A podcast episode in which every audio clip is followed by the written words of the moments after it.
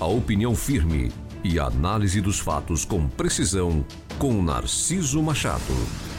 Não há como negar que a decisão de Daniele Garcia em deixar o cidadania teve sim influência daquilo que ela enfrentou na campanha de 2020. E o que Daniela enfrentou na campanha de 2020 foi uma resistência de parte do, do eleitorado pelo fato de ser ela também uma delegada de polícia e aliada de Alessandro Vieira. Por mais que nós façamos o registro, e temos feito, de que Alessandro Vieira tem tido uma atuação muito técnica e muito competente na CPI, que faz um mandato dentro daquilo que ele entende é como importante, que tem chamado a atenção nacional, apesar de que para Sergipe nem sempre o foco é muito preciso, mas para temas do cenário nacional, Alessandro faz um mandato que se destacou nesses dois anos. Dois anos e meio, né? Já estamos no mês de junho. Porém, a imagem do senador é muito ruim em Sergipe. E Daniela enxergou isso nas eleições de 2020. Vocês puderam perceber pela opinião dos ouvintes a imagem do senador é extremamente desgastada.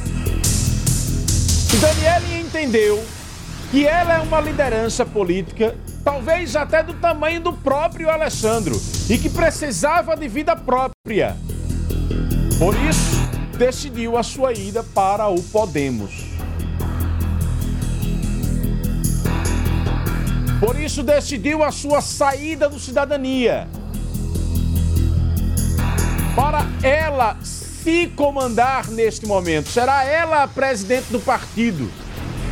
Terá ela na mesa, na hora das definições das coligações de 2022, o mesmo peso que Alessandro. Buscando o seu protagonismo afastar um pouco esta imagem, que ela até julga ser um pouco é, um exagero de análise pelo machismo que existe na sociedade, de que ela é dependente de Alessandro para suas decisões. Mas é impossível não lembrar que esta tentativa de afastamento, esta tentativa de descolar a imagem, só acontece depois de que Alessandro tem um problema de imagem. Se não existisse isso, eles não estariam afastados. E é importante lembrar também que Daniele não tem outro caminho, a não ser que seja ela a candidata ao governo, a não ser apoiar Alessandro. Porque dos outros nomes, dos outros nomes, Daniele teria uma extrema dificuldade de fazer alianças. Vai Daniele apoiar algum candidato governista ou o próprio Partido dos Trabalhadores? Difícil você imaginar. Estou colocando nas candidaturas que estão postas, não daquelas que estão ainda sendo fermentadas nos bastidores. Mas das candidaturas que estão postas, resta para Daniele Garcia permanecer pedindo voto para Alessandro Vieira. Com quem começou a sua carreira política. Esta é um, este é um fato que, que Sergipe não irá esquecer, por mais que aqueles eleitores que gostem de Daniele façam o esforço para dizer que ela é ela e ele é ele, mas é impossível não lembrar isso. Começaram juntos, têm a mesma trajetória, trajetória que começa no Deltap, que vem para a política com a mesma onda policialesca que se deu em 2018 e que criou em muitos uma decepção. Que aproveitou a onda de Bolsonaro no Brasil e que depois optaram por Moro. E que agora ficam meio que sem identidade. Né? Quem é a identidade? Ah, é o novo, é a nova política, a nova política, a nova política. Qual nova?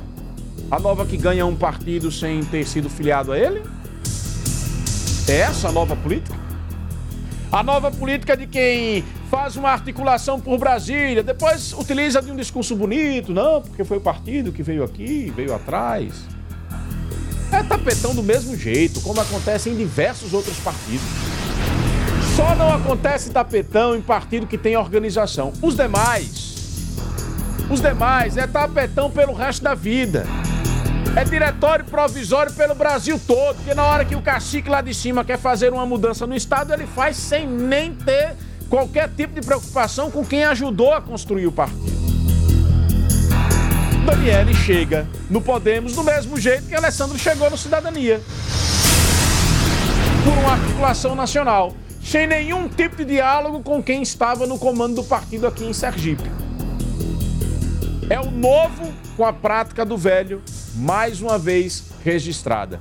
Se vai colar esse descolamento de imagem, se vai pegar melhor para ela, só o tempo irá dizer e nós iremos acompanhar para entender como é que ela vai dar os seus próprios passos, tentando mostrar que não é aquilo que todos às vezes pensam que ela é. Na verdade, que tem vida própria na política e que é uma liderança tão grande quanto. E aí fica aquela impressão, né? E parece que político gosta de dar motivo para o outro ficar imaginando que tem alguma coisa no bastidor. Segundo os comentários, o Alessandro não ficou para a coletiva. Participou ali do momento inicial, depois foi embora. Aquilo que ele disse pelo Twitter foi praticamente desmentido por Daniele. É guerra nos bastidores ou eles gostam de ficar criando estes casos para, quem sabe, ficar criando é, justificativas para mostrar que realmente são independentes?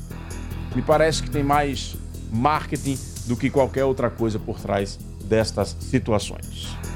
Você está ouvindo Jornal da Fama.